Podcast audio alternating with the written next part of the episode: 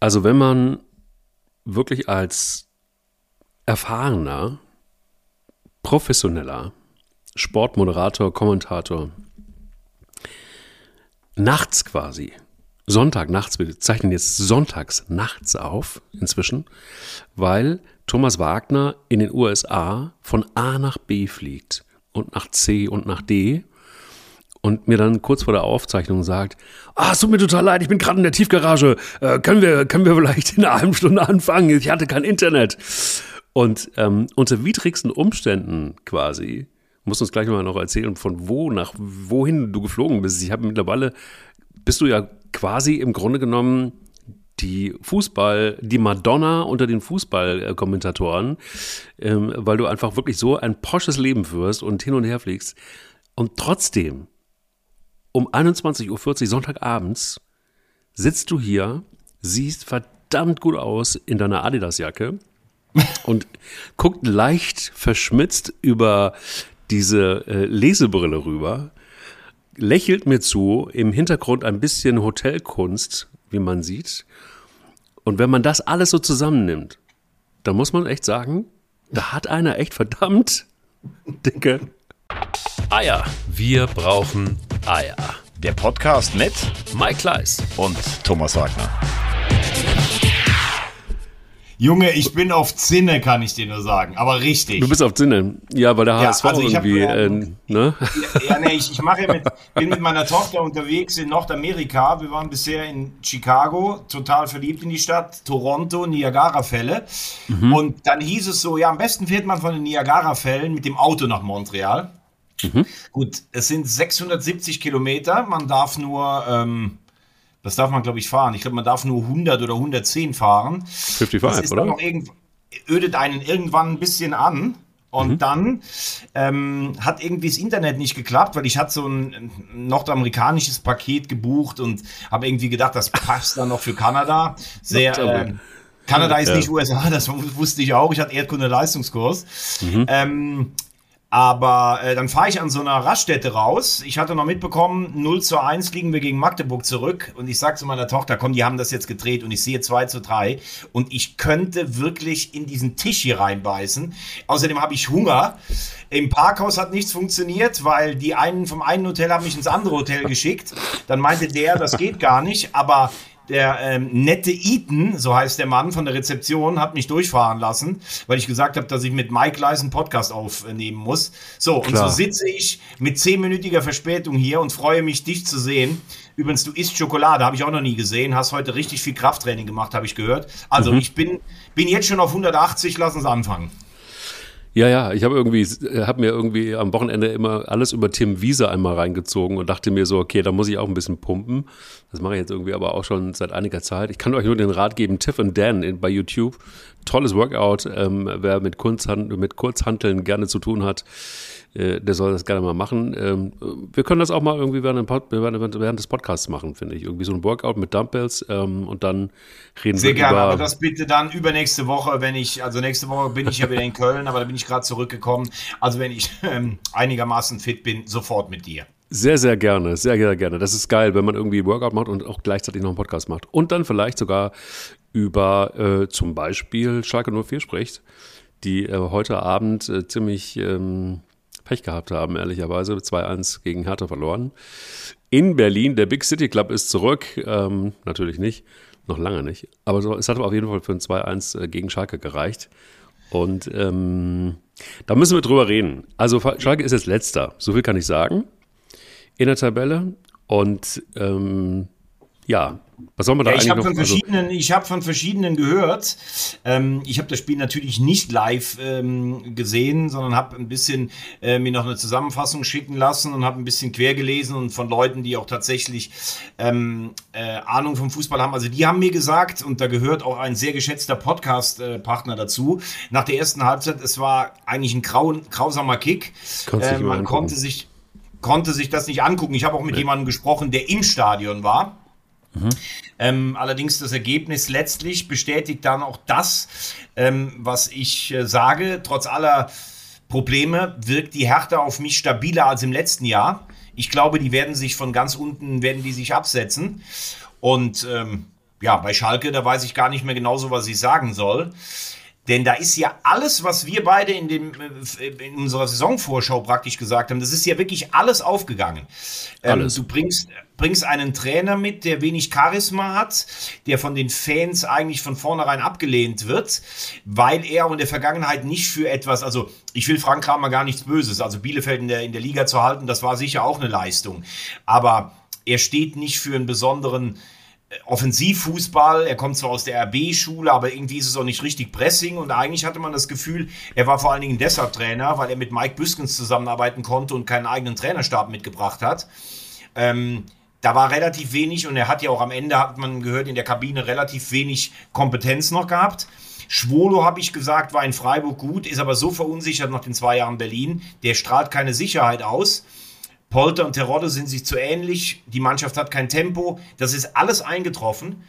Und jetzt fängt sogar Bochum noch an zu gewinnen. Ähm, ich frage mich allen Ernstes, wen Schalke 04 hinter sich lassen müsste, äh, möchte. Und zwei Mannschaften müssen es ja mindestens sein dann. Ich habe mir natürlich das Spiel reingezogen. Ich bin wirklich nur bis zur ersten Hälfte gekommen, weil dann konnte ich es nicht mehr ertragen, weil es ein furchtbares Rumgekicke war. Also war, glaube ich, eines der schlechtesten Spiele, ähm, zumindest diese, diese erste Halbzeit, die ich seit langer, langer Zeit gesehen habe. Und im, ähm, die Vorberichterstattung gibst du dir natürlich dann auch. Und der Auftritt von äh, Ruven Schröder, der hat mich tatsächlich wirklich ähm, umgehauen, weil Ruven Schröder im Grunde genommen gesagt hat, also wir haben alle Fehler gemacht und wir haben, inklusive mir, ähm, hat im Grunde genommen gesagt, also Kramer war auf jeden Fall, war definitiv ein Griff ins Klo.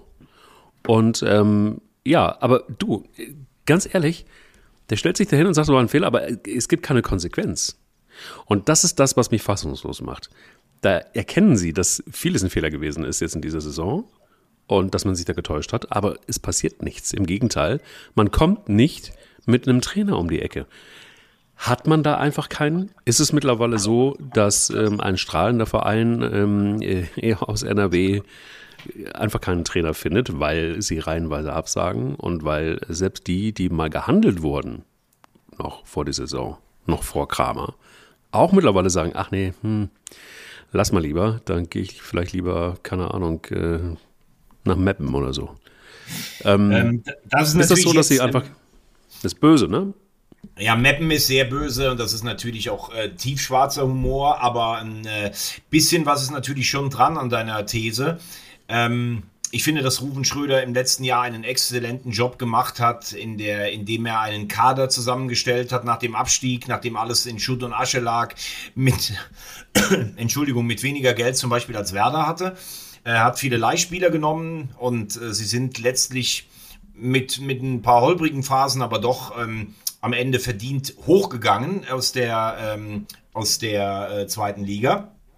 Und ähm, wenn man dann vor der Saison sieht, was er für eine Mannschaft zusammengestellt hat und den Trainer dazu, dann muss man ganz klar sagen, ähm, das ist meiner Meinung nach nicht Bundesliga-tauglich, dieser Kader.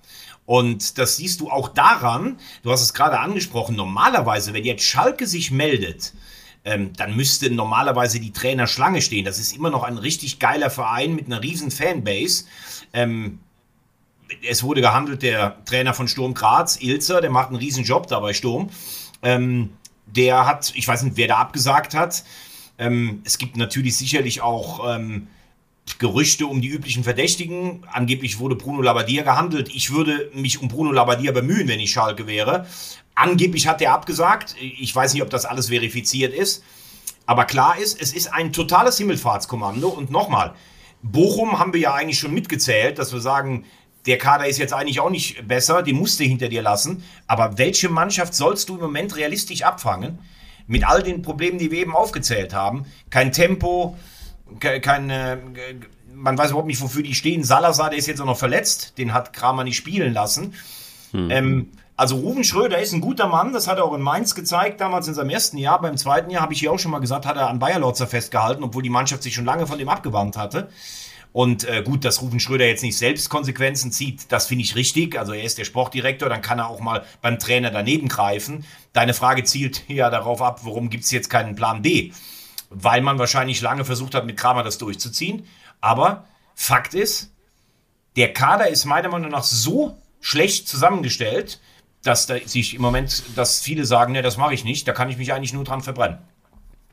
Wie kommt man, Frage an dich, also wie kommt man jetzt aber dann darauf, ähm, allen Ernstes, äh, Matthias Kreuzer als Interimstrainer ähm, da jetzt in so eine Situation hinzusetzen und nicht sofort jemanden zu ziehen, der einen Pfund mehr Ahnung hat. Also Matthias Kreuzer kennst du wahrscheinlich noch vom, äh, vom HSV, HSV 2, da war er Co-Trainer, da ähm, war er unter Christian Titz ähm, ja, aber, aber warum soll man den nicht da hinsetzen? Also, der, der hat schon eine Fußballkompetenz. Also das ja, das ist ja, das ist ja keine Frage. Das ist, natürlich hat er Fußballkompetenz. Darum geht's ja, aber er ist ja jetzt erstmal der Interimstrainer.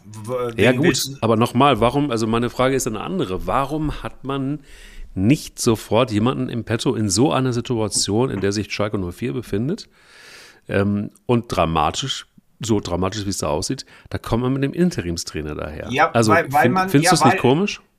Ja, das habe ich ja gerade versucht zu erklären. Wahrscheinlich, wenn du jetzt direkt einen gehabt hättest, dann hättest du dich ja schon vor drei, vier Wochen anfangen müssen, darum zu, zu kümmern. Ich glaube schon, dass sie das vorhatten, mit Kramer irgendwie in die Winterpause zu kommen und dann nochmal personell nachzulegen. Das finde ich jetzt gar mhm. nicht so schlimm, dass du nicht direkt erstmal einen Trainer im ersten Spiel hast. Es ist ja eine besondere Saison. Willst du jetzt mit dem Interimstrainer dich irgendwie bis zur Winterpause schleppen, guckst, dass der Abstand nicht allzu groß ist und dann präsentierst du jemanden. Ähm, wir sagen ja auch oft, wenn ein äh, Sportdirektor dem Trainer ein Treuebekenntnis ausstellt, ihn dann im nächsten Spiel entlässt und einen neuen Trainer hat, dann sagen wir, ah, boah, hat der da gelogen. Also das will ich Rufen Schröder jetzt gar nicht zum Vorwurf machen. Ich glaube eher, dass der natürlich mit Leuten gesprochen hat. Und wenn ich mir die heutige Aufstellung angucke, dann gehe ich mal von hinten nach vorne los. Schwolo war mal in Freiburg gut, ist in der momentanen Verfassung alles andere als ein, als ein ähm, Rückhalt. Also eigentlich nicht Bundesliga-tauglich im Moment. Yoshida ist total langsam. Der ist nicht Bundesliga-tauglich. Matriciani hat zum Beispiel gegen Bochum ganz ordentlich gespielt, aber das ist jetzt eigentlich auch keiner, wo ich sage, das ist ein gestandener Bundesligaspieler. Brunner lasse ich noch durchgehen. Kral wurde als Neuzugang ähm, ja, groß angekündigt, hat überhaupt noch nicht in die Mannschaft gefunden, saß zwischendurch auf der Bank, hat dann irgendwann auch Verteidiger gespielt, in der Verfassung auch nicht. Owe Jan war im letzten Jahr überragend, also dessen linken Fuß, den finde ich stark. Aydin, sage ich, hat Potenzial, genauso wie Kraus. Drexler in der Bundesliga eigentlich, puh, ja, an einem guten Tag kann er da mitspielen. Und dann vorne Terodde, das Thema haben wir gesagt, wenn der Bälle bekommt, dann macht er Tore, aber die Spielweise, das ist, da kann er, da kann er nichts bewegen. Bülter hat wenigstens Tempo. Jetzt ich, bin ich auf vier Spieler gekommen, denen ich uneingeschränkte Bundesliga-Tauglichkeit attestiere. Der Kader ist einfach schlecht. Das muss man leider so sagen. Und natürlich hat Schalke kein Geld, das ist mir schon auch klar. Ich, ich, glaube tatsächlich, dass sie nur den zweitgeringsten Etat in der Liga haben, aber Schalke hat immer noch Strahlkraft und dass es nicht gelungen ist, da mehr Spieler zu holen, die, die da reinpassen, was letztes Jahr Rufen Schröder exzellent ge äh, geschafft hat, das ist, das ist die Problematik und die Krux auf Schalke. Ich glaube, dass es im Moment kein attraktiver Job ist. Wer wird's? Ich, ich kann es dir nicht sagen. Ich, ich kann es dir wirklich nicht sagen. Ähm, Gar keine Idee. Nee. Ja, weil du siehst ja, die Sportdirektoren, die gucken ja auch im Ausland. Also, dass ein, äh, ein Ilzer bei Sturm gerade einen super Job macht, äh, das ist eigentlich bekannt. Die mischen in der Europa League gut mit, die sind vorne äh, mit dabei ähm, in, der, in der österreichischen Liga, sogar teilweise, ja, ich will jetzt nicht sagen auf Augenhöhe, aber die können teilweise mit, ähm, mit äh, dem Rekordmeister RB, also was heißt dem, dem, Dauermeister, Rekordmeister ist immer noch mein Rapid Wien, aber dem Dauerabonnementmeister im Moment äh, äh, mithalten, haben heute 0 zu 0 in Salzburg gespielt, also das ist schon richtig gut. Aber die Frage ist ja dann, gehst du als aufstrebender Trainer bei Sturm Graz in die Bundesliga, steigst mit Schalke ab in deinem ersten Versuch, dann bist du doch verbrannt. Das muss man sich überlegen. Und das Chaos von vor zwei Jahren, als sie, glaube ich, fünf Trainer oder vier verschlissen hatten, das darf man ja auch ja. nicht vergessen. Also, das ist im Moment alles geordneter, keine Frage. Aber wenn du mir jetzt sagen würdest, hast du Interesse, den Job beim VfB Stuttgart anzutreten oder in Schalke? Dann würde ich ja, ich würde zu Fuß nach Stuttgart gehen, obwohl mich da mit dem Verein überhaupt nichts verbindet, weil da ja viel mehr Potenzial, ja, weil da ja, weil da viel mehr Potenzial als auf Schalke ist. Ja, ich würde mein Stand-Up-Paddleboard aufpusten, glaube ich, und versuchen, über den Neckar zu schippern. Bin da bei dir, aber das, lass uns da mal hingucken. Also, wenn uns schon in, ähm, auf Schalke niemand einfällt, Labadia hat angeblich, ähm, ist raus aus dem Rennen. Also es gibt irgendwie tatsächlich im Moment äh, niemanden, würde ich mal sagen, in Fußball Deutschland, der diesen Job gerade machen will. Ähm, wie sieht es in Stuttgart aus? Also da ist Michael Bimmer Interimstrainer und dann hat man irgendwie sich ja, dazu durchgerungen zu sagen, der bleibt jetzt irgendwie bis zur Winterpause, dann kriegt er fünf äh, Buden irgendwie und dort der Wunder Terzic hat alles ausgepackt, was er konnte. Kantersee gegen den VfB Stuttgart, die sich gerade so ein bisschen berappelt hatten. Jetzt kriegst du als Michael Wimmer irgendwie so einen Freifahrtschein bis irgendwie, kannst dich freuen eigentlich bis zum Winter. Jetzt geht das Karussell aber eigentlich wieder rückwärts, oder? Also, also nach so einem Ergebnis kannst du doch nicht allen Ernstes jetzt irgendwie sagen, ach komm, weil das sind, da sind wichtige Spiele dabei. Also es sind noch zwölf Punkte, glaube ich, meines, meines, meines Wissens zu vergeben. Ja. Ähm, könnte Stuttgart ganz gut gebrauchen. Wie ist denn das? Also macht man da jetzt wirklich mit einem Michael Wimmer weiter oder holt man doch den Dänen? Ja gut, da ist ja angeblich äh, dieser Jesse Torup, ähm, der ja. ähm, ja freigestellt in Kopenhagen, Kopenhagen ist. ist angeblich im Gespräch. Das würde auch zu Misslintat so ein bisschen passen, so jemanden auszuwählen. Angeblich hat man ja auch mit ähm, Alfred Schreuder verhandelt, dem ehemaligen Trainer von Hoffenheim, der im Moment bei Ajax, Ajax Trainer ist und mh. durch die relativ schlechten Ergebnisse in der Champions League so ein bisschen in der Kritik steht. Ich glaube, als allererstes müssen wir mal festhalten, dass die normalen Mechanismen dieses Jahr nicht so ganz greifen, weil du zum allerersten Mal eine Saison hast, wo du nach ähm, noch nicht mal dem Ende der Vorrunde einen Break hast, der über zwei Monate ist. Das heißt, du kannst noch mal aber eigentlich natürlich auch wieder nicht so richtig, weil viele deiner Nationalspieler ja vielleicht auch bei der WM sind. Du kannst aber natürlich in der Vorbereitung schon Akzente setzen. Ne? So, und jetzt müssen wir ja auch festhalten, dieser Interimstrainer Wimmer hat ja in Stuttgart in seinen ersten beiden Spielen geliefert. Also du musst erst mal zehn Tore gegen Bochum und Bielefeld erzielen, inklusive Pokal. So, dann kannst du ja äh, sicherlich auch sagen, wir versuchen mit dem jetzt bis zum Winter zu kommen. Stuttgart hat im Moment acht Punkte, ist damit ähm, auf Position 16. Ähm, Bochum und Schalke, also die, die schwächer einzuschätzen sind, sind unter dir. Da ist noch nichts passiert und da musst du vielleicht noch gucken, dass du noch irgendeinen kriegst. Aber du hast recht. Du solltest auch sehen, dass der Vorsprung nicht zu groß wird, denn du musst ja irgendwann noch damit rechnen, dass Leverkusen genau. irgendwann doch mal anfängt, ordentlich genau. Fußball zu spielen und da wegkommt. Wolfsburg und Hertha punkten jetzt. Augsburg hat auch schon 14 Punkte, Bremen 15, der FC 16. Also das ist schon eine schwierige Gemengenlage. Aber ich würde nicht sagen, wenn du in zwei Spielen zehn Tore machst gegen die genannten Gegner und verlierst dann mal 5 zu 0 in Dortmund, wenn Dortmund vor heimischer Kulisse mal ins Rollen kommt, dann kann das passieren, dann würde ich jetzt nicht sagen, ey, das war aber ein, ein schlechter Gedanke. Also wenn du überzeugt bist, dass das ein Fachmann ist, dann kannst du das schon auch bis zum Winter so machen. Da ist weder das 6-0 gegen Bielefeld aussagekräftig, oh, der Wimmer muss jetzt Trainer bleiben, noch ist das 0-5, dass ich jetzt sagen würde, hey, mit dem kannst du gar nicht weitermachen. Also das finde ich schon soweit okay. Ich glaube, eher in Stuttgart ist das Problem dass ähm, zwischen Werle und Misslintat, ich glaube das nicht, dass die Atmosphäre so gut ist, wie sie immer wieder versuchen, das darzustellen. Gerüchteweise wurde ja auch schon wieder sein alter Buddy Horst Held gehandelt, dass der vielleicht nach Stuttgart kommt. Ähm, ich glaube, Misslintat ist auch nicht ganz pflegeleicht. Dieser Begriff Diamantenauge, den er ja auch sehr gerne selber hört, auch die Ausrichtung der Mannschaft. Aber er ist ein absoluter Experte, das muss man schon sagen. Und Alexander Werle ist ein Sonnenkönig, der eigentlich um ihn herum niemanden duldet, außer seine besten Buddies. Und ich glaube, dass es da ein bisschen auch um die Ausrichtung einfach im Moment geht. Und deshalb ist der VfB, glaube ich, mit dem Kader schon durchaus nicht unattraktiv, aber das ist natürlich auch im Moment Misslintat und Werle so ein, ja, schon so ein kleines dampfendes Fass. Man könnte es auch anders sagen, es ist nicht so, dass zwischen Alexander Werle und Sven Misslintat äh, kein, kein, äh, kein Stein passt, ne?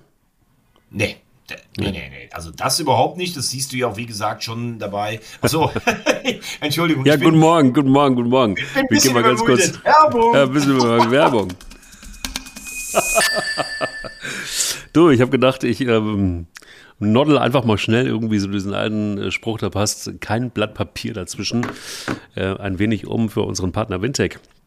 Und du wirst lachen ich bin wieder die typische Situation, ne? ich fahre irgendwie hier vom Hof und es, macht, es gibt einen Schlag und ich gucke hektisch auf meine Windschutzscheibe und äh, fahre kurz rechts ran und denke so, Gott sei Dank ist nichts passiert. ich habe ein bisschen Kies in der Einfahrt und dann ist ein Steinchen in den Reifen rein und der ist dann irgendwie von unten gegen äh, ne, die Karosserie geknallt.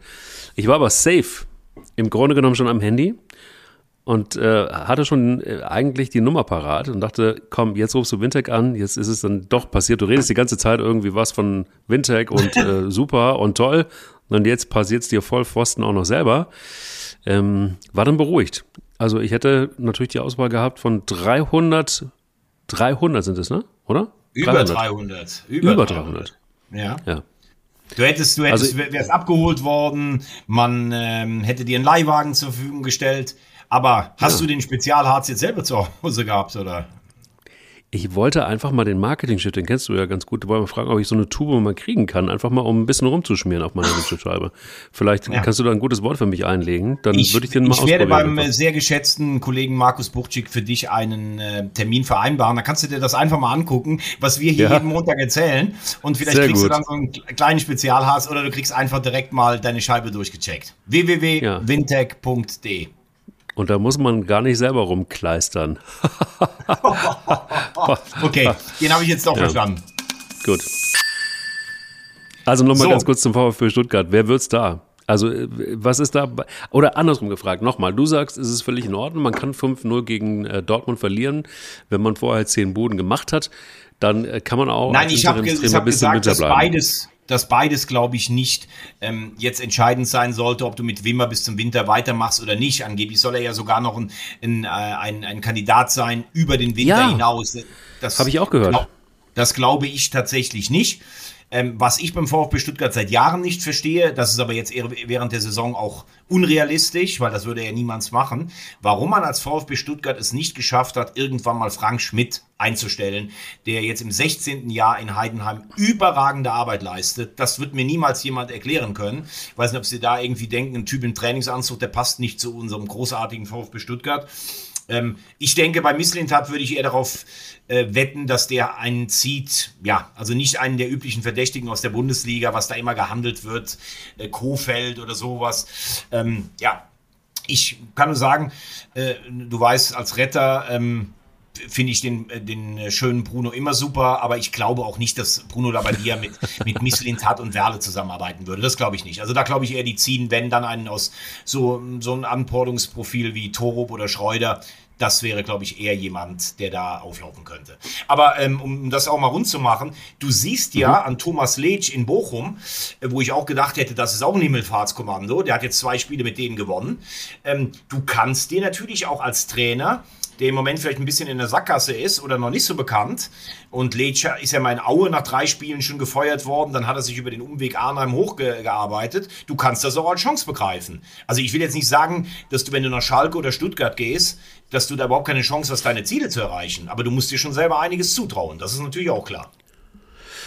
Musst du. Der Wunderterzic hat sich ja auch einiges zugetraut und der Och, macht ja, das auch. Ganz äh, ehrlich, Dortmund, das ist, also ehrlich, das habe ich eigentlich aufgegeben. Die gewinnen immer mal wieder zu Hause ein Spiel, dann kommen sie mit Glück weiter gegen Hannover. Aber das ist ja lächerlich. Also mit der Verfassung, wie die dann auswärts da Spiele verlieren die letzte Woche, da brauchen wir nicht mehr drüber zu fabulieren, ob die äh, deutscher Meister werden können. Deutscher Meister werden am Ende natürlich wieder die Bayern. Ich hätte hm. mir gewünscht, dass Union oder Freiburg so eine Art Leicester irgendwie ähm, äh, hinbekommt. Du siehst aber dann, dass Union heute mal, wenn sie auf einen Gegner treffen, den sie eigentlich bespielen müssten, Union spielt es bis zur Perfektion, den Gegner kommen zu lassen, dann zu kontern, Räume dicht zu machen und wir haben das schon so oft gesagt, ich ziehe ja alle Hüte davor, aber das ist natürlich keine Mannschaft, die einen Gegner ausspielen kann. Das kann Freiburg zum Beispiel. Aber Freiburg kriegt dann eben auch mal fünf Stück wie letzte Woche von den Bayern. Und äh, da Leipzig auch schon zu weit für mich weg ist mit sechs Punkten Rückstand.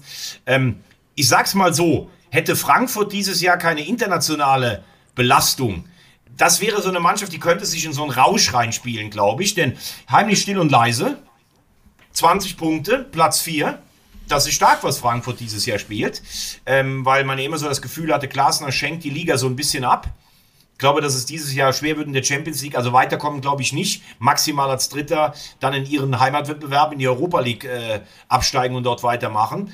Aber hätten sie dieses überflüssige Spiel in Bochum, wo sie grottenschlecht waren, nicht verloren, dann wären sie punktgleich Tabellenführer. Also Eintracht Frankfurt macht das richtig gut. Ähm, wir haben sie ja letztes Jahr immer für ihre internationalen Spiele gelobt. Da muss man nochmal sagen, also wie die gestern die erste Hälfte da auf, äh, in Gladbach da aufgetreten sind, das war schon richtig, richtig stark. Du, ich ähm, war auch vor dem Spiel, war ich mir gar nicht so sicher, ob Union Berlin das einfach mal so eben äh, locker flockig runterspielt gegen Bochum, weil schließlich hatte Bochum äh, gegen unseren ähm, Lieblingsverein, den SV Elversberg, ja noch ein bisschen Rückenwind. Sensationell 1 zu 0 im Pokal gewonnen gegen Elversberg. Ähm, man hat aber leider nicht so richtig viel von dem Spiel gesehen, da war derart Nebel oben, ähm, dass du, ich weiß nicht, ob du das mitverfolgt hast, aber es war so geil. Ja, ja, du hast es ja, auch, die, du hast es ja in unsere Gruppe reingeschrieben und hast ja gesagt, da, da, sieht man gar nichts. Übrigens, die machen natürlich auch einen Riesenjob, also will ich jetzt nicht heute vertiefen, aber Tabellenführer nach der Anzahl von Spielen in der dritten Liga, also aufgepasst, dass es da nicht eine vorübergehende Wachablösung im Saarland äh, gibt, wo du dich ja auch gut auskennst. Aber Absolut. um das nochmal äh, zu Ende zu fahren, ähm, Oliver Glasner hat äh, letztes Jahr immer so ein bisschen, ja, der, der, der Europa League einfach den Vorrang gegeben, was man noch verstehen kann. Aber wenn du dir die Offensive anschaust, mit Kolo Moani, das ist ein Riesentyp. Also wer im Dunstkreis der französischen Nationalmannschaft bei der Konkurrenz ist, dann Mario Götze, der immer wieder punktuell absolute Highlights setzt. Lindström, der richtig durchstartet. Und dann mit So und Kamada finde ich heute ein, ein offensives Mittelfeld. Ähm, da ist eher das Problem, dass hinten ein Tuta oder ein Dika immer mal wieder äh, einen, Konzentrationsaussetzer hat, aber Jakic halte ich auch für einen richtig guten Spieler. Trapp ist ein Torwart auf Weltklasse-Niveau. Also es ist eine sehr stabile Mannschaft. Äh, ich könnte mir vorstellen, dass die Eintracht sich dieses Jahr über die Liga wieder für die Champions League qualifiziert. Also das gefällt mir richtig gut, was die machen. Absolut. Ähm, und man hat ja, man hat ja wirklich ähm, auch immer wieder, wie soll ich sagen, ähm, sich gefragt, so wann, äh, nee, andersrum. Man hat gesagt, die glorreichen Zeiten sind vorbei. Bobic ist dann irgendwie weggegangen, äh, Kovac weg, ähm, Hütter weg und ähm, die Eintracht dümpelt so vor sich dahin. Und ähm, ähm du hast es gerade richtig gesagt. Und plötzlich, und plötzlich ähm, spielen sie immer besser und Glasner liefert und liefert und liefert. Und man ist im Grunde genommen da, wo die Folklore geendet hat und ähm, bewegt sich wieder Richtung international und zwar Richtung Champions League und das ist doch wunderbar. Also ich finde, wer hätte das, das ist so, glaube ich, so bisher zumindest für mich die große, große Überraschung ähm, in, dieser, in dieser Hinrunde. Eintracht Frankfurt und einfach auch mit einem Kader, der gut ist, ja, aber der jetzt auch nicht outstanding ist, oder? Ja, aber ich habe ja gerade die Namen schon ein bisschen auf. Äh, ich ja, finde, schon klar. richtig, richtig gut zusammengestellt und du darfst ja auch nicht vergessen, äh, Freddy Bobic hat ja auch schon gut eingekauft und dann kam mit Markus Krösche jemand, der hat ähm, ganz andere eigene Leute mitgebracht. Ähm, äh, da gab es ja immer den äh, legendären äh, Scout Ben Manga, der mit Freddy Bobic ja meistens zusammenkommt. Ähm, jetzt hat Markus Krösche auch so ein bisschen andere Schwerpunkte gesetzt, so ein richtiger Paradigmenwechsel. Und ähm, den Fußball, auch von Kovac Fußball, der ja sehr auf Intensivität und äh, Pressing und alles ähm, da war. Entschuldigung, Entschuldigung. Ähm, der äh, Spielstil von Glasner, der auch diese, der hat auch RB-Schule, aber auch ein bisschen mehr Spielkontrolle. Das ist schon richtig gut und wie, wie schnell das Ganze vonstatten gegangen ist. Und letztes Jahr um die Zeit haben wir darüber spekuliert, wie oft er noch verlieren darf. Der ähm, der Glasner, damit er nicht entlassen wird irgendwie. Also das ist schon wirklich Wahnsinn und Chapeau und aller Ehren wert, muss ich sagen. Ich habe hab aber noch eine Frage an dich. Ja. Ich habe noch eine Frage an dich. Was ja. würdest du denn äh, zu den ähm, netten Wolfsburger Spielern sagen, die im äh, Zug ohne Maske gefahren sind und dann praktisch noch ähm, die, äh, die Schaffnerin ja irgendwie respektlos behandelt haben, wenn die sie darauf hingewiesen hat? Würde ich sagen, ähm, liebe Leute, geht einfach bei Makato Hasebe nochmal in die Schule. Der ist 38, spielt bei, bei Eintracht Frankfurt und äh, trinkt immer vorm Training, nach dem Training heißes Wasser. Ähm, ist so durchtrainiert wie sonst kaum einer. Ist jetzt gerade verletzt, aber ist ähm, im Grunde genommen ein Ausnahme, ein Ausnahmeathlet, ein Ausnahmesportler. Äh, dem würde sowas nicht passieren. Äh, Spaß beiseite. Ich äh, wollte noch mal eben schnell Hasebe feiern. Ich finde, das ist wirklich ein Phänomen, der Typ. Ähm, ja, absolut. Lewandowski isst rückwärts, er trinkt heißes Wasser und ich, ich, ich trinke auch nur noch heißes Wasser. Ich muss mal gucken, wann ich, äh, wann ich dieses, dieses Waschbrettbauch, äh, diesen Waschbrettbauch. Okay, also du Ähm, möchtest nicht bei über die, äh, du möchtest Doch, ich will über was dazu sagen. Es ist, sagen. doch, ich möchte ganz einfach sagen, dass Wolfsburg brauche ich nicht in der Bundesliga. Das ist so. Ich, ich habe ich hab es satt mittlerweile. Ich, das ist ein schlimmer Fußball, der da gespielt wird. Ähm, ich weiß nicht, haben sie Fans überhaupt oder, oder werden die auch gekauft von VW? Keine Ahnung. Es sieht so immer so aus, als ob das irgendwie inszeniert ist alles. Das ist für mich irgendwie keine Mannschaft. Das sind irgendwie, es ist eine, sorry, ich muss es so, es ist von, mir aus, es ist auch Populismus, aber es ist eine Werksmannschaft äh, der, der, der ganz, ganz schlimmen Art. Und es ist für mich gar kein Wunder. Da hast du Legionäre, da hast du einfach irgendwelche ähm, äh, Typen, die, die, die nicht wirklich ein Gefüge haben und die auch, glaube ich, gar keinen Bock haben, da irgendwie in einem Zug zu sitzen. Eigentlich finden die es doch, finden, ist das unter ihrer Würde. Normalerweise wenigstens irgendwie äh, im Lambo dahin fahren oder keine Ahnung. Also es ist für mich kaum auszuhalten. Und ich finde auch, man, man kann nicht man kann, aber frag mich auch so, was ist denn da mit dem Verein los? Also was ist denn mit den Verantwortlichen los? Da gibt es doch Teambetreuer, da gibt es doch irgendwie auch Möglichkeiten, sowas von vornherein zu unterbinden oder lässt man die da Vogelwild einfach durch die Gegend fahren? Ja, keine Ahnung. Ob, ob du dann als irgendwie, ja, wie soll ich sagen, ob du dann als, als ähm, Teambetreuer denen sagst, jetzt zieht aber bitte mal, ähm, jetzt zieht aber bitte mal hier eure, ähm, äh, eure Masken an. Also das muss ja schon auch aus der Mannschaft selber kommen. Ich finde einfach, dass ähm, Jörg Schmatke sehr gute Worte gefunden hat dazu. Der hat nämlich einfach gesagt, das geht gar nicht. Er verlangt jetzt einfach mal in, äh, also dass sich das ändert, sonst fährt die Mannschaft nur noch mit dem Bus. Nee, er hat das, er war ja gar nicht dabei im, im Zug. Ich finde, er hat das richtig klar gesagt und nicht das irgendwie abgehakt oder sowas. Das ist einfach ein Witz. Das ist ähm, ja unflätig, es ist unerzogen und es zeigt, da will ich mich jetzt gar nicht auf Wolfsburg einschießen, wie Fußballer teilweise heute ticken. Die glauben, wenn sie unfallfrei ihr, ihr äh, äh, wie heißt das nochmal, Escada oder Was, was, Ja, was willst du mir sagen? nochmal Nein, Eskada. die- dieses, diese, wie heißt nochmal diese Marke? Dieses Täschchen, was man so ein, so ein Beauty Case oder so. Louis Vuitton. Louis Vuitton Ja, du? Louis Vuitton. Herrentäschchen. Ja, genau. genau. Philipp, Wenn- Philipp Plain. das- Philipp Plain ist ja angesagt bei Fußball. Ja, genau, Philipp Plain. aber- Das ist ja klar, dass du das alles wieder kennst. Wenn sie, das, wenn, wenn sie das einfach wieder gerade austragen können, dann dürfen sie sich das erlauben. Also, wie gesagt, sind wir uns einig. Übrigens noch ein Nachtrag zu Mario Götze. Ich würde tatsächlich, ähm, glaube ich, würde Geld wetten, dass der im WM-Kader auftaucht. Was? Ja, glaube ich. Hä? Wie kommst du denn jetzt darauf? Ja, weil wir gerade über die Eintracht gesprochen haben. Ich glaube, dass Flick schätzt Götze. Götze ist ein Mann für besondere Momente. Wir hatten das Thema schon mit 26. Kannst du auch zwei, drei mitnehmen, die du vielleicht jetzt nicht immer im Spiel siehst oder sowas. Das habe ich schon über Füllkrug gesagt. Das habe ich über Reus oder Wirtz gesagt oder über Götze. Ich sage nicht, dass es so ist, aber ähm, er war gestern auch in Gladbach. Er hat ihn wieder gesehen. Ähm, auf der 55er-Liste, die abgegeben wurde, steht er meinen Informationen nach. Aber gut, 55, da stehen natürlich einige drauf. Ich könnte mir sehr gut vorstellen, dass das der Überraschungsgast wird. Brutal. Okay, also es ist nicht Füllkrug, sondern es ist Mario Götze. Nein, vielleicht ist Spannend. es Füllkrug, vielleicht ist es Füllkrug und Götze. So, und jetzt habe ich, mich hier Rodde. 33 jetzt habe ich mich hier 33 Minuten durch die Bundesliga durchgeaxtet. Ja. Jetzt möchte Wolltest du ich nicht noch- endlich. Ja. Ja? Was wollte ich noch? Achso, über Max Eberl wollten wir noch sprechen, ne? Kurz. Ja. Über Max Eber wollten wir unbedingt noch sprechen. Ja. Also wir, wir sind ja schon irgendwie so bei den Fails irgendwie und wir sind auch bei den. ähm, dann lass uns doch irgendwie auch noch mal ganz kurz über Max Eber sprechen. Der hat ja ein, ein, ein exklusives Interview gegeben und äh, hat auch noch mal mit, äh, mit Gladbach abgerechnet und ist da sehr traurig drüber, dass ähm, man ihm da nicht die Stange gehalten hat und dass man da ja, letztendlich ihn nicht so richtig unterstütze, wie er das gewünscht hätte. Und ähm, die Zeile mochte ich sehr. Ich habe viel geweint, glaube ich. Ne? War die Zeile. Ähm, gut, jetzt hat er wahrscheinlich die Zeile nicht gemacht. Ich finde aber insgesamt nimmt das jetzt so langsam, aber sicher eine Dramatik an, die ich schon bei gute Zeiten und schlechte Zeiten äh, nicht so richtig mochte. Und ich frage mich, warum, warum gibt er sich das? Warum muss er das tun? Jetzt frage ich dich, als du bist ja äh, mit Kommunikation, machst du ja auch ein bisschen was, so vor der Kamera zum Beispiel.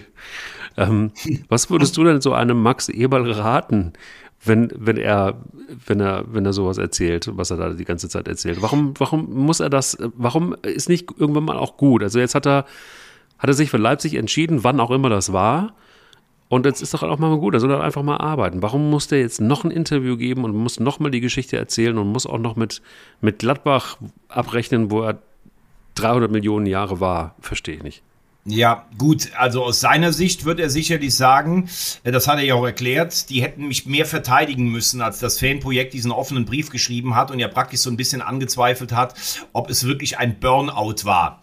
Die haben ja gesagt, es wurde nie offiziell als Krankheit diagnostiziert und darüber geredet, sondern er hat auf der Klaviatur gespielt, dass alle gesagt haben, er ist ausgebrannt und hat einen Burnout.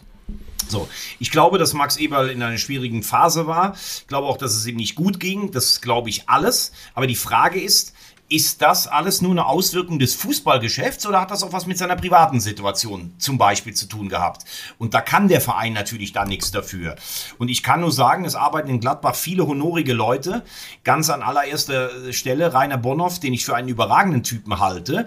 Und wenn die jetzt alle, die haben ja alle gesagt, gut, dass er wieder arbeitet, aber wenn da auch keiner sagt, naja, ähm, äh, Entschuldigung, Max und sowas, dann muss ich mich schon fragen, war vielleicht schon früher was auch an den Leipzig-Gerüchten dran. Und dass Max Eberl jetzt so tut, ähm, ja, also ich habe eine schwere Krankheit gehabt und in Gladbach nimmt mich keiner für übel und das ist jetzt der Dank, nachdem alles, was ich da getan habe und jetzt gehe ich nach Leipzig, weil der Einzige, dem ich Rechenschaft schuldig bin, bin ich selber.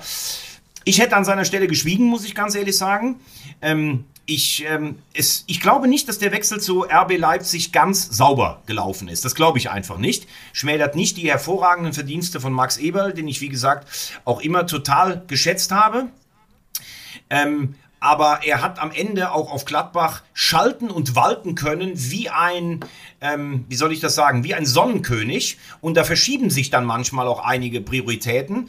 Und ähm, all das haben sie ihm äh, auch durchgehen lassen.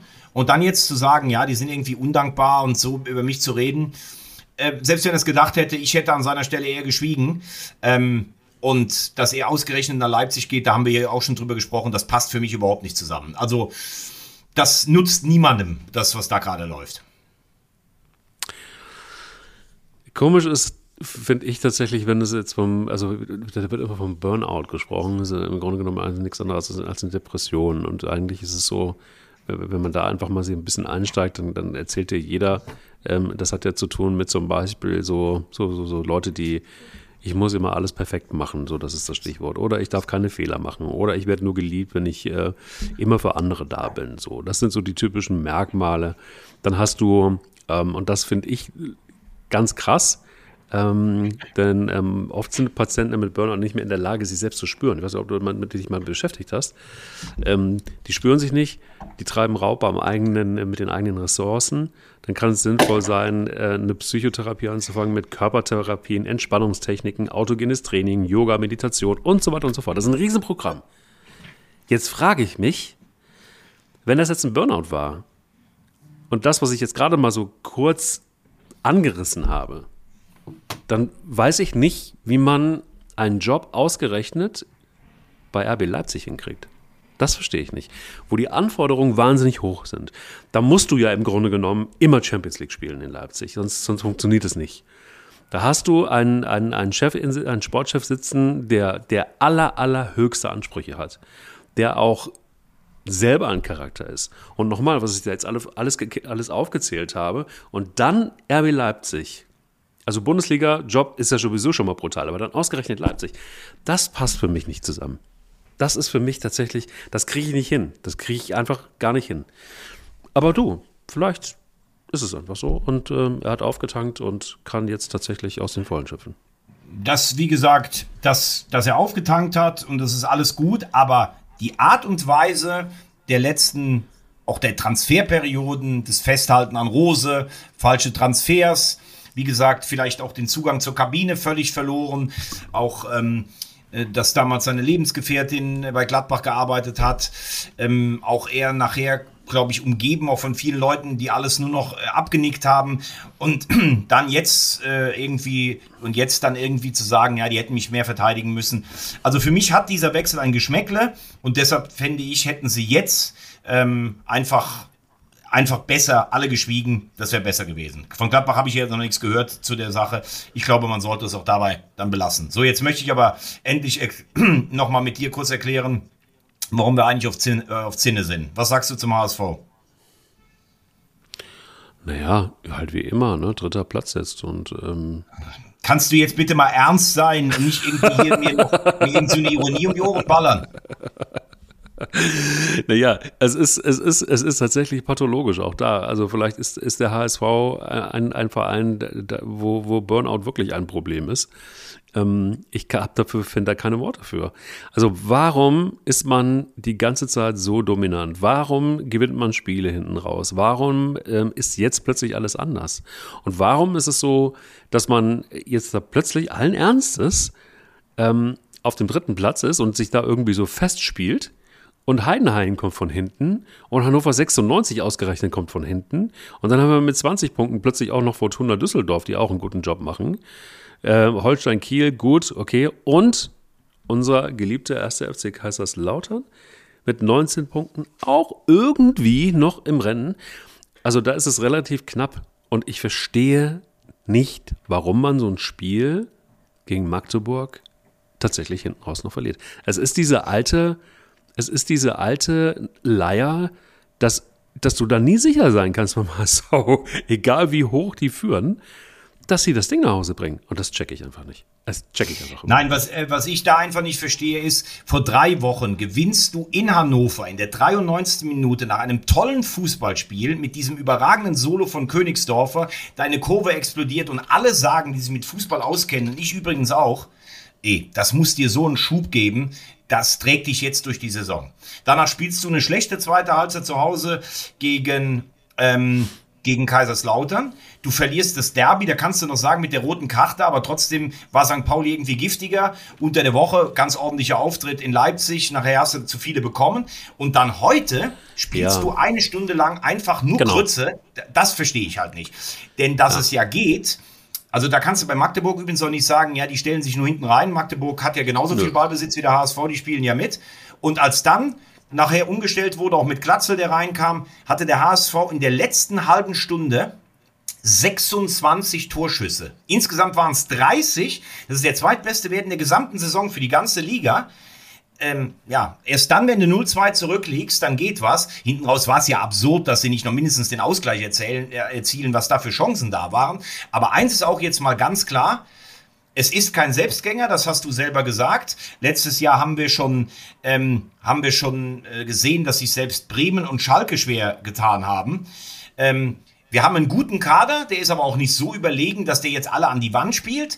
Und ich muss ehrlich sagen, ich habe ihn letzte Mal richtig gelobt, weil ich finde, er nimmt viel von der Mannschaft weg. Er hat ein breites Kreuz. Aber dieses immer von Tim Walter, ich setze mein System durch. Also so in Leipzig aufzutreten, das ist für meine Meinung nach schon, äh, ja, wie soll man sagen, das ist schon Harakiri, weil Leipzig, die lachen sich kaputt darüber. Wenn der HSV als Zweitligist mit schlechteren Spielern permanent versucht, das Spiel zu machen.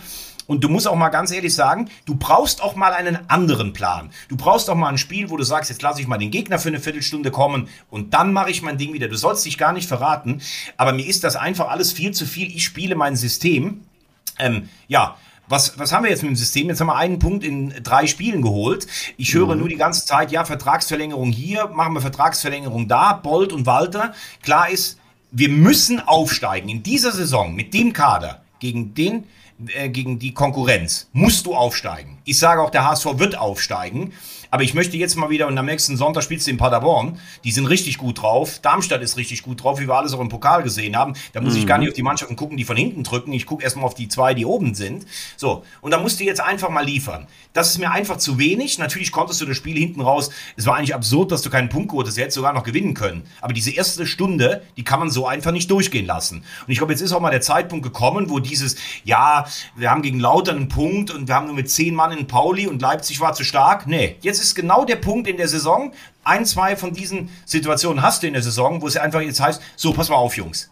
Jetzt müssen wir wirklich mal, wenn ich höre, wir haben keine Restverteidigung und so, die wissen doch alle, was passiert zu Hause. Das war jetzt übrigens schon die dritte Heimniederlage. Das ist ja lächerlich. Also, da verlange ich jetzt aber wirklich mal eine andere Einstellung und nicht immer dieses, ja, wir müssen bei uns bleiben und so. Ich möchte jetzt einfach, nochmal, ich habe Tim Walter gelobt und ich finde es auch richtig, dass er diese Chance erhält. Aber dieser muss er aufsteigen. Und das ist gerade im Moment zu wenig. So kannst du die erste Stunde nicht spielen wie heute. Punkt. Waren es schon ein paar Mal irgendwie an dem Punkt, dass man die Frage stellen musste und auch ähm, die auch total legitim war, dass ähm, man dann plötzlich in der Saison vielleicht rechtzeitig noch hätte ähm, die Notbremse ziehen können und vielleicht Nee, nee, noch. also das ist noch viel zu früh. Du bist. Glaubst du äh, wirklich? Also das Ja, hatten ja. wir schon ein paar Mal mit dem. Ja, ja, also aber du bist, das- jetzt auf dem, du bist jetzt auf dem dritten Tabellenplatz. Du bist drei Ja. Punkte hinter dem ersten. Du bist einen Punkt hinter dem zweiten. Also da brauchst du noch keinen. Äh, du hast noch vier Spiele bis zur Winterpause. Jetzt musst du mal gucken, was du da holst. Die Gegner heißen Magdeburg, glaube ich, Regensburg, Fürth und Sandhausen. Gut, das waren ja oft die Spiele, wo sie sich früher den Finger in der Nase abgebrochen haben. Aber da würde ich jetzt überhaupt noch nicht drüber nachdenken. Aber klar ist, das ist ein Trend im Moment, der muss schnellstmöglich umgedreht werden. Und wenn das bis zur Winterpause nicht passiert, dann wird es die Diskussion eh geben. Aber das ist mir jetzt noch viel zu früh. Ich sage nur, ich würde mir einfach wünschen, manchmal auch mal zu variieren in der Taktik und sich nicht darin zu verlieren, ich bin so verliebt in meine eigene Identität, obwohl das gut ist, dass sie eine eigene Identität haben. Ich frage mich, wo ist dieser Schwung von vor drei Wochen hin? Und auch jetzt aus der Mannschaft selber würde ich jetzt sagen, hey, Leute, ihr müsst dieses Jahr aufsteigen. Jetzt ist es aber hier gerade mal so 10 vor 12. Bitte jetzt schön wieder auf die Hinterbeine stellen. Und weißt du, was auch Wahnsinn ist? So äh, klammheimlich ist äh, Kräuter Fürth da, wo sie letztes Jahr auch waren. Nur in einer anderen Liga. Ja, es, äh, Alexander Zorniger wird ja neuer Trainer. Äh, Das war der, der äh, Meister auf Zypern geworden ist und der damals beim VfB Stuttgart mit der langsamsten Hintermannschaft der Liga ähm, am höchsten verteidigt hat. Aber Ja. trotzdem einen interessanten Spielansatz auch. Ich finde, dass Fürth einen guten Kader hat. Ähm, natürlich war das kein normaler Bundesligist. Ähm, schwer, du siehst es Fürth und Bielefeld, die beide unten drin hängen. Ähm, ich finde, die machen seit Jahren einen guten Job. Ich würde ihnen wünschen, dass sie von unten wegkommen, aber wenn du mal unten drin bist, andere Mannschaften punkten halt auch, die man unten erwartet hat, wie Regensburg zum Beispiel. Ähm, ja, das wird ein ganz, ganz enger ähm, Abstiegskampf. Die zweite Liga ist einfach so ausgeglichen und eine Mannschaft wie Braunschweig sammelt Punkte. Also das Kleeblatt muss aufpassen. Auf den letzten beiden Plätzen die beiden Absteiger, das gab es zu so einem späten Zeitpunkt der Saison auch noch nie. So, Mein lieber Thomas, was war am 14.06. um 16 Uhr? am 14.06. diesen Jahres oder was? Nein, nein, nein, schon ein paar Jahre her. 16 Uhr. 1974 oder was? Ja, W- WM-Finale Deutschland gegen die Niederlande, oder? Am 14.16. Am 14.06. Ja. Ich weiß es nicht. Was war da? Da spielte Deutschland gegen Chile. Deutschland gegen Chile. Also du meinst jetzt ähm, das Auftaktspiel in Berlin, das Paul Ja. Breitner entschieden hat und Carlos Casali hat eine rote Karte bekommen. Ja, Richtig, boah, brutal. Du bist so einer, du bist einfach Ja. ein Tier. Du bist einfach wirklich ein Tier. ja man, das Interessante an dieser Vorrunde ist ja, dass die Deutschen eben nur Zweiter geworden sind. Sie haben sich also gegen Chile zu einem Sieg gequält, gegen Australien. Es gab Pfiffe Ja. in Hamburg. Wolfgang Overath hat eine Geste. Franz Beckenbauer hat das äh, Publikum also fast richtig beleidigt. Das wäre heute ein Riesenskandal, hat man gar nicht so gesehen. Und dann gab es dieses ominöse Spiel gegen die DDR, was wir 1-0 verloren haben.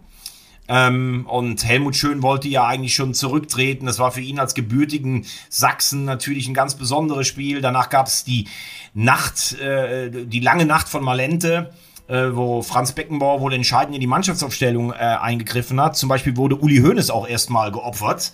Der kam dann später wieder ins, ins Team rein. Und äh, vor allen Dingen ist man der starken Zwischenrundengruppe mit den Niederlanden und Brasilien aus dem Weg gegangen, hatte in Anführungszeichen mit Jugoslawien und Schweden vielleicht ein bisschen die leichteren Gegner. Ähm, später dann gegen Polen, das war ja so eine Art, es gab eine zweite Gruppenphase, das war so eine Art Halbfinale, das war die Wasserschlacht von Berlin. Aber man muss sagen, diese Mannschaft, die ja Zweiter bei der WM 66 geworden war, Dritter bei der WM 70, Europameister, diese WM sollte der Endpunkt eines Zyklus sein im eigenen Land. Und das stand wirklich auf der Kippe. Sie haben dann gegen Jugoslawien 2-0 gewonnen. Ähm, die hatten mit Enver Maric einen super Torwart. Sie hatten ähm, dann gegen Schweden 4-2 gewonnen mit Ronny Hel Hellström, der zum besten Keeper der, des Turniers gewählt wurde. Neben Sepp Meier dein lauterer Bub. Da muss man übrigens auch mal sagen, das waren die beiden Spiele in Düsseldorf. Da ist das Publikum auch richtig mitgegangen. ähm, auch ein bisschen angestachelt. Dieter Herzog ist der vergessene Weltmeister, hat fünf Länderspiele und hat zwei Spiele äh, bestritten bei dieser WM. Äh, also der war der Lokalmatador. Wenn du jetzt alle Weltmeister Deutschlands aufzählen müsstest, ein Spieler von Fortuna Düsseldorf, den würden die allerwenigsten kennen wahrscheinlich, der hat eine entscheidende Rolle da gespielt. Ja, und ähm, somit kam es dann zur Wasserschlacht äh, gegen die Polen, also auf einem Platz, wo du gedacht hättest, da wird heute niemals ein Spiel angepfiffen. Wahrscheinlich mit Sepp Meier im Spiel seines Lebens. Aber dich würde ich mal gerne fragen, ich weiß jetzt nicht, ob du dir die Spiele mal angeguckt hast. Ich habe sie mir im Nachhinein angeguckt. Also wenn man Liebhaber des schönen Fußballs ist, und wir haben schon über die Tragik der Ungarn gesprochen, 54, und die Brasilianer, die 82, da werden wir noch drauf kommen, kein Weltmeister geworden sind. Also, dass die Niederländer in dem Turnier kein Weltmeister geworden sind, das ist schon auch ein Stück weit fast grotesk weil die haben ja einen Fußball gespielt, den kannte man so gar nicht, wie die die Brasilianer auseinandergenommen haben in diesem entscheidenden Zwei Zwischenrundenspiel, dass Brasilianer nur noch getreten haben, das war wirklich Wahnsinn. Total Wahnsinn. Und ich habe mir noch mal so ein bisschen angeguckt, das waren ja wirklich. Hast du, ähm, hast du wirklich, eigentlich damals die also, Geschichte lanciert? Ich hatte hast das nicht mehr so auf dem Zettel, eigentlich? Dass, ist doch ähm, Johann dass du da wirklich Namen hattest, die, die jeder, jeder, jeder noch kennt. Mehr oder weniger. Die ähm, Namen der, der, der, also die Spieler der Nationalmannschaft. Das ist wirklich eine. Ja, eine, aber eine, noch eine Frage an dich. Die Niederlande sind ja so durchs Turnier durchmarschiert.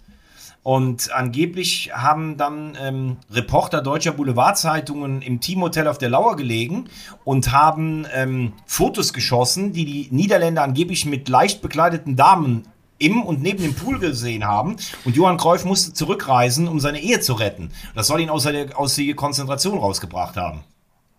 Oh, interessant. Das ja, für einen Bo wie dich ist das sicher interessant.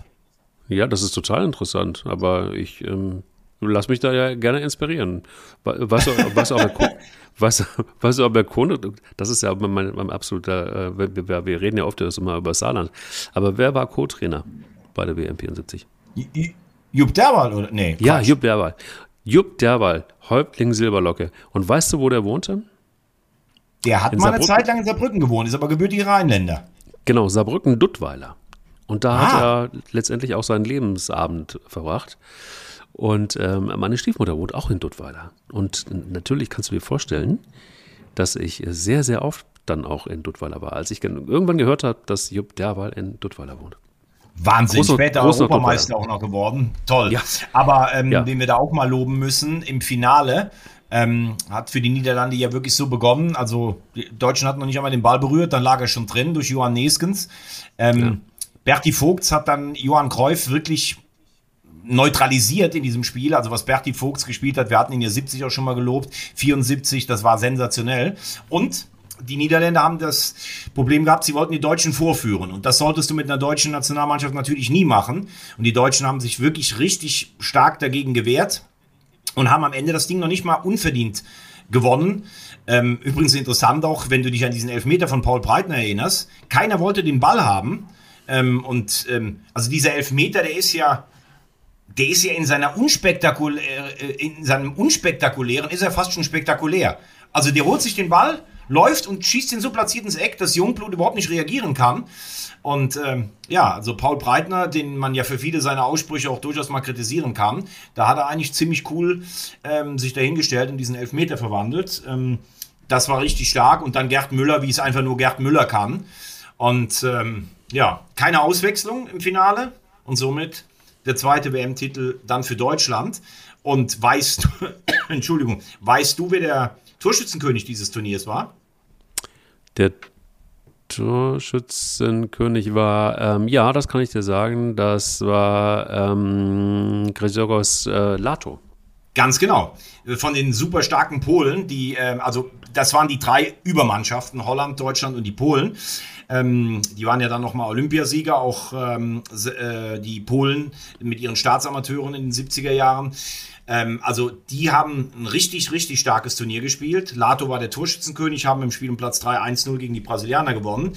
Aber für mich die Geschichte des Turniers ist eigentlich, es waren ja erstmals ähm, sowohl eine Mannschaft aus äh, Afrika, äh, mit, also aus Schwarzafrika mit Zaire dabei, als auch ähm, aus Mittelamerika, außer den Mexikanern. Haiti war da. Haiti hat es geschafft, nach 1164 Minuten Dino Zoff zu überwinden. Emanuel Sanon hieß der Mann. das war der erste Gegentreffer für, für äh, Dino Zoff.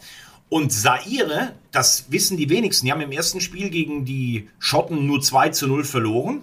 Und dann gab es das Spiel gegen Jugoslawien, ne, nicht doch gegen Jugoslawien, das haben sie 9 zu 0 verloren. Und ähm, es gab äh, den äh, sa sairischen Machthaber. Es war jemand, der lief immer mit so einem Leopardenkostüm äh, praktisch rum. Und ähm, der, hat so den Spielern gedroht, der hat den Spielern gedroht, wenn sie mehr als drei Tore bekommen gegen die Brasilianer, dann wird ihnen bei der Heimkehr etwas zustoßen.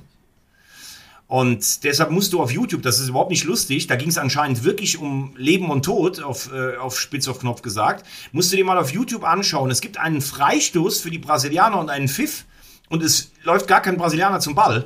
Aber der Abwehrspieler der Sa von Saire, wie heißen die, wie hießen die? Das Land heißt ja mittlerweile äh, Kongo. Ähm, wie, wie, hießen, wie heißt das? Vielleicht mal eine Frage für unsere Zuhörer. Der, der Sairer oder sowas, der läuft aus der Mauer und tritt den Ball weg auf die Tribüne, als gäbe es keinen Morgen mehr. Das ist so eine kuriose Szene, wo die Zuschauer gelacht haben, aber im Ernst, der hatte wahrscheinlich Todesangst und sie haben am Ende das Gute wenigstens. Sie haben wirklich nur 3 zu 0 verloren. Die Brasilianer sind damit weitergekommen. Und äh, ja, es ist dann auch nichts Schlimmeres aus ihr bekannt geworden. Eigentlich eine traurige Geschichte, aber wenn man sich so dann dagegen wehrt, mehr als drei Tore zu bekommen, mit allem Hab und Gut, dann hat man auf jeden Fall richtig viel Mut, würde ich sagen. Kannst du mir noch was über den Geist von Malente sagen? Tja, der Geist von Malente. ähm, Malente eine Sporthochschule, da muss es total langweilig gewesen sein. Wolfgang Overath wollte immer Gitarre spielen in der, in der Mittagspause. Die Spieler wollten das nicht. Und ähm, einige der, vor allen Dingen der Bayern-Fraktion, die sind immer ausgebüxt und nach Hamburg äh, gefahren. Es war ja alles streng bewacht, auch wegen dem RAF-Terror und Franz Beckenbauer und Konzerten haben in Hamburg gefeiert. Ja, der Geist von Malente ist in dieser Nacht nach dem DDR-Spiel geboren worden. Aber eigentlich muss man ehrlich sagen, war es der Mief einer alten Sporthochschule. Und ich sage dir eins, wer in dieser Sporthochschule sich so fetzt. Ja, Moment, ja. Moment. Ja, vor allen Dingen, wenn man, also wenn man den Hausmeister Uwe Schlüter, der Hausmeister im Trainingsleiter im Malente, der hat die Atmosphäre so beschrieben, es war ja eine Festung mit Hunden, die Türen waren abgeriegelt mit Matten, wenn einer rausging, war Alarm. und ich finde, wenn du trotz Hunden und wenn du trotz Festung und äh, wenn du trotz, äh, trotz Alarms trotzdem dann nach Hamburg äh, die Biege machst, dann brauchst du mit Sicherheit eins. Eier. Wir haben Eier.